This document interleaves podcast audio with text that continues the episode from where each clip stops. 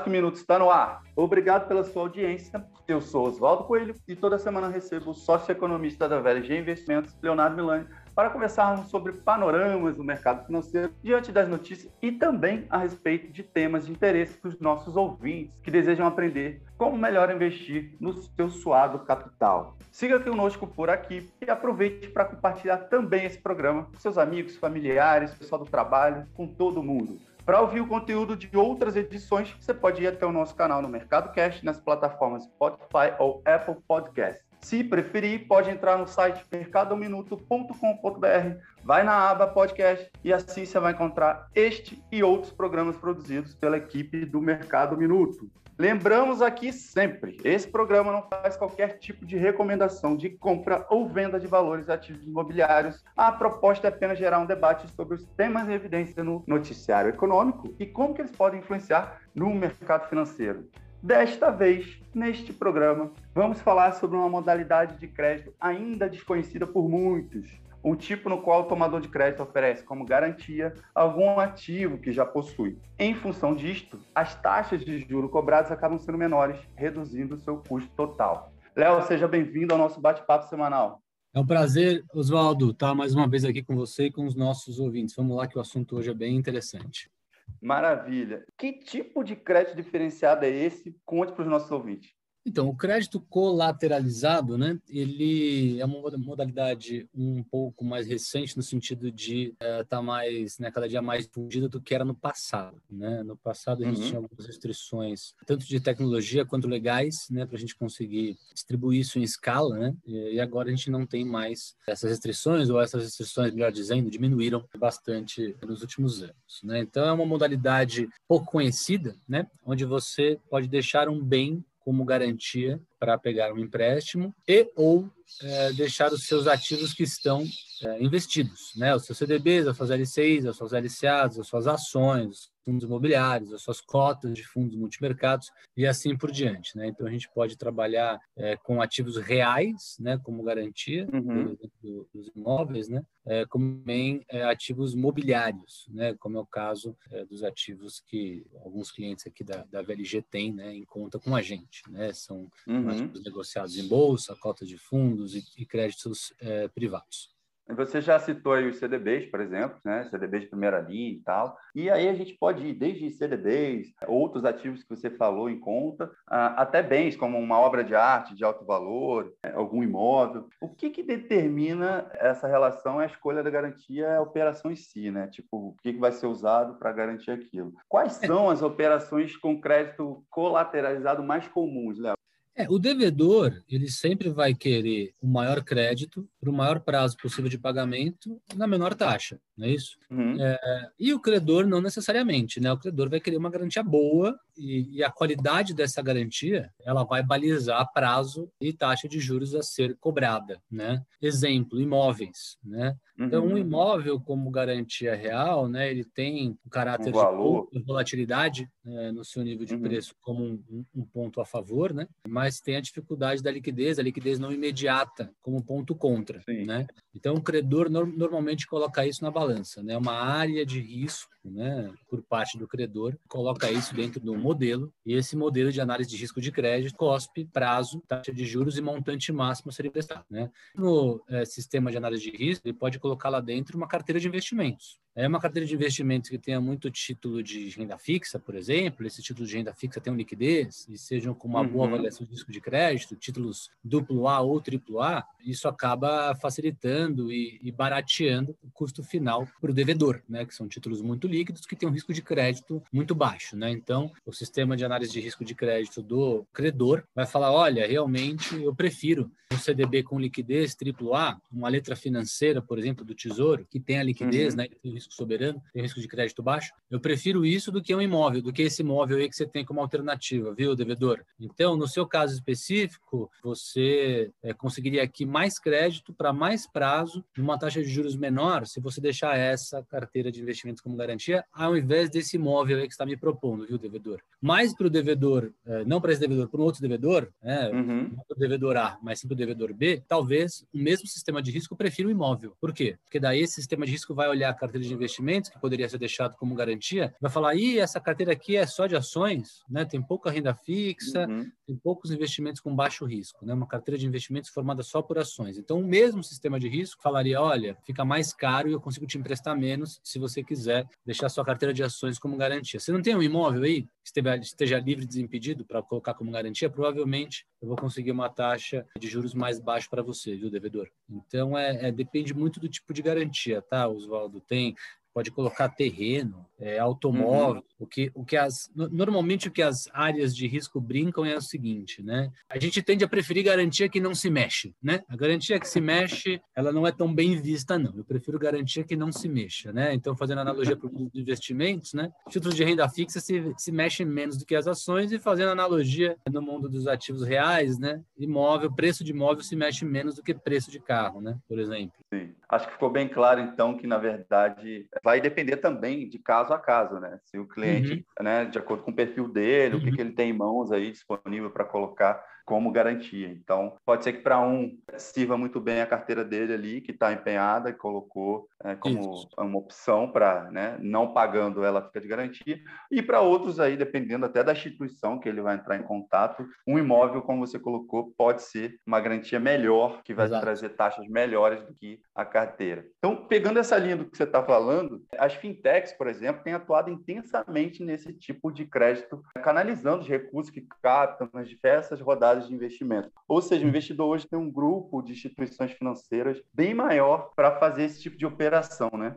Exatamente. A gente aqui na VLG, por exemplo, utiliza o Banco XP para fornecer esse tipo de serviço para os nossos clientes. E aí acaba que a gente oferece esse tipo de, de serviço para as mais variadas demandas, né? Desde pessoa física até pessoa jurídica, né? Então, contar aqui uns casos reais, né, e recentes, né, é, aqui da VLG para ilustrar aqui o exemplo, né, dando um exemplo real. Alguns clientes da VLG estavam carregando crédito imobiliário a taxas entre 7 e 8% ao ano. E a gente aqui na VLG propôs, né, fazer uma cotação, não custa nada, né? Já é o nosso trabalho aqui atender o cliente 360, né? Não só com investimentos, Sim. mas também levando outras soluções inteligentes. Poxa, posso cotar um crédito para você aqui do mesmo valor que você está devendo para o banco lá no seu crédito imobiliário, né? E aí, para nossa surpresa, né, uma surpresa super positiva, o cliente conseguiu deixar os ativos dele, a carteira dele, que ele tem aqui com a gente já como garantia, conseguiu deixar os investimentos uhum. dele aqui com a gente como garantia, para pegar um crédito a CDI mais um e meio, CDI mais dois, né? Uhum. CDI mais um e meio, CDI mais dois, estamos falando de três e meio, 4% ao ano. Sim. 4% ao ano, né? Muito, muito inferior uh, aos 7 7, 8% que eles hoje pagavam né, de eh, financiamento Sim. imobiliário no banco. E foi exatamente o que esses clientes fizeram. Né? Eles pegaram dinheiro emprestado via Banco XP, a VLG foi lá, fez a cotação para um cliente dentro eh, do Banco XP, o Banco XP voltou com a cotação para a VLG, a gente passou essa cotação para o cliente na hora, esses clientes deram fechado, receberam o crédito em conta e quitaram o financiamento imobiliário, trocaram dívida cara por dívida barata. Então, isso aconteceu muito aí nos últimos meses com clientes, pessoas físicas que tinham é, crédito imobiliário contratado tratado com os bancos. É, e no mundo pessoa jurídica, Oswaldo, também aconteceu bastante nos últimos meses, né? Troca de dívida uhum. cara por dívida barata por parte de, alguma, de algumas empresas que tinham a gestão do caixa delas aqui com a gente, deixaram o caixa dela como garantia, cota de fundo, LFT, CDB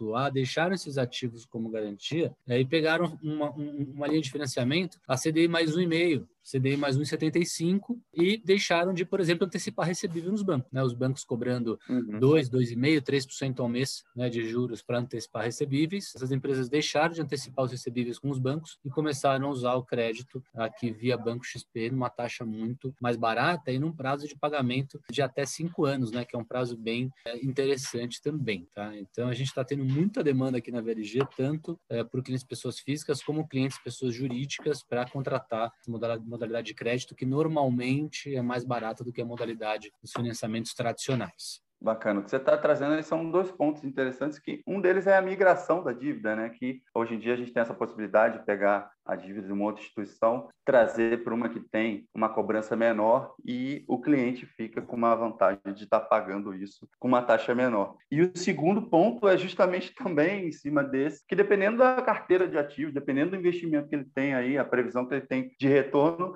isso fica até pagável, né? Quando você fala em 1,5%, 2% aí por cento, alguns investimentos vão render muito mais do que isso e ele consegue estar pagando essa dívida dele tranquilamente, sem ficar ali apertado, né?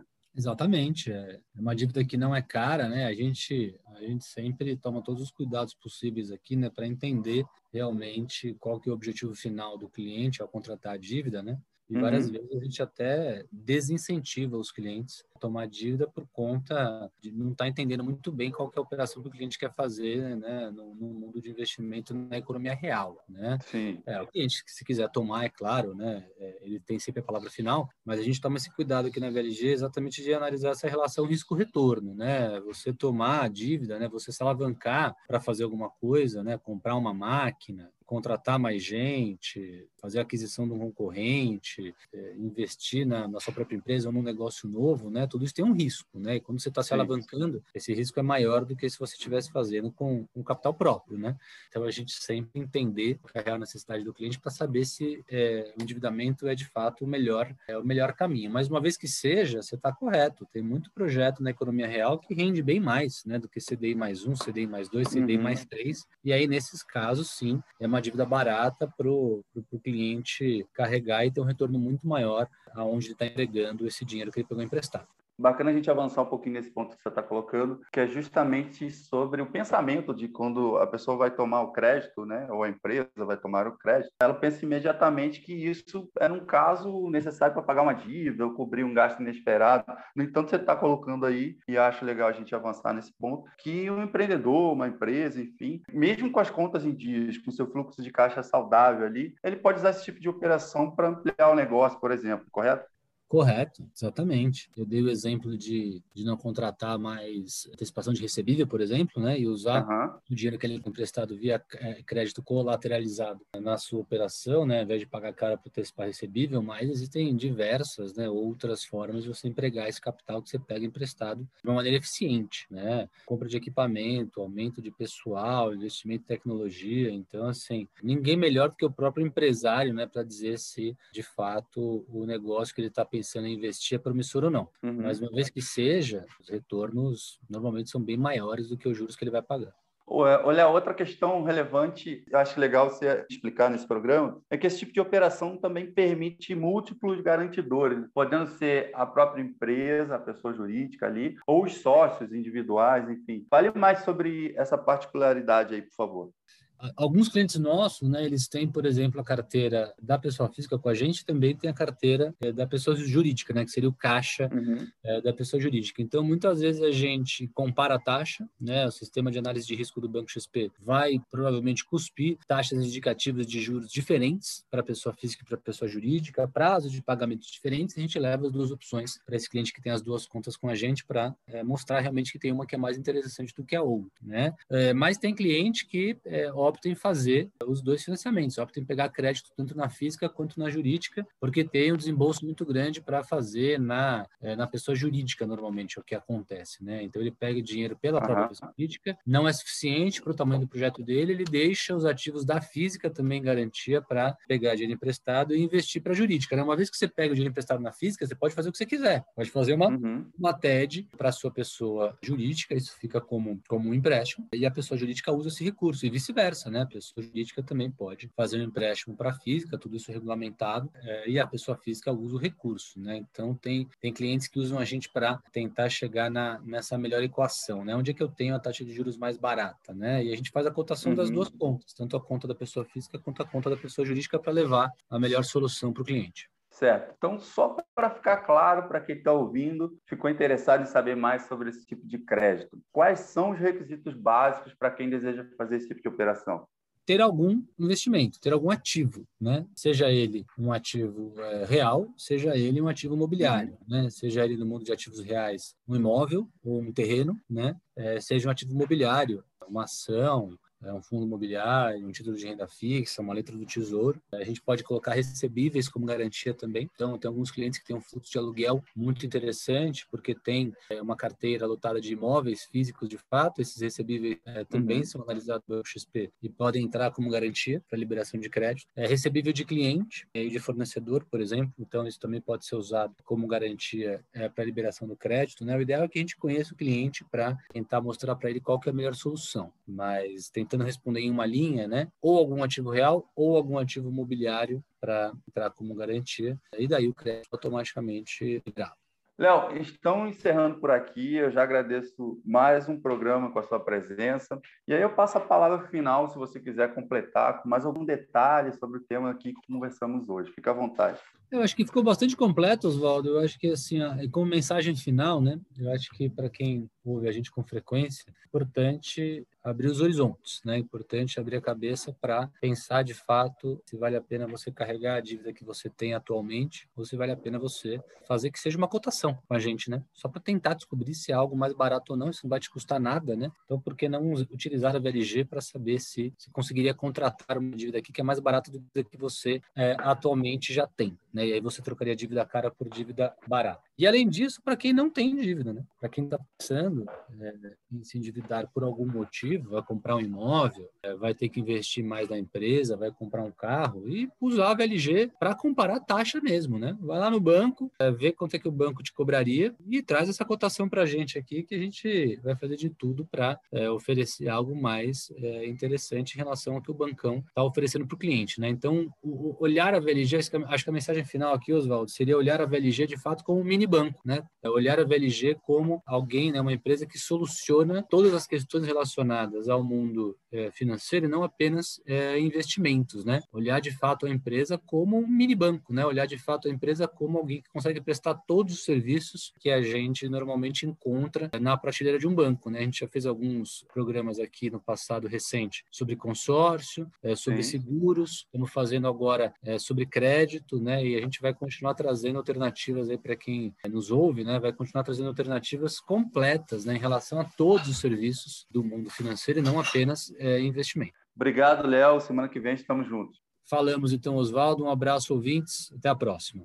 E você que continuou até aqui neste programa, quer aprender ainda mais sobre esse e outros temas do universo do investidor? Então siga o arroba Mercado Minuto nas redes sociais e acesse o nosso site mercadominuto.com.br. Até a próxima semana. Tchau, tchau.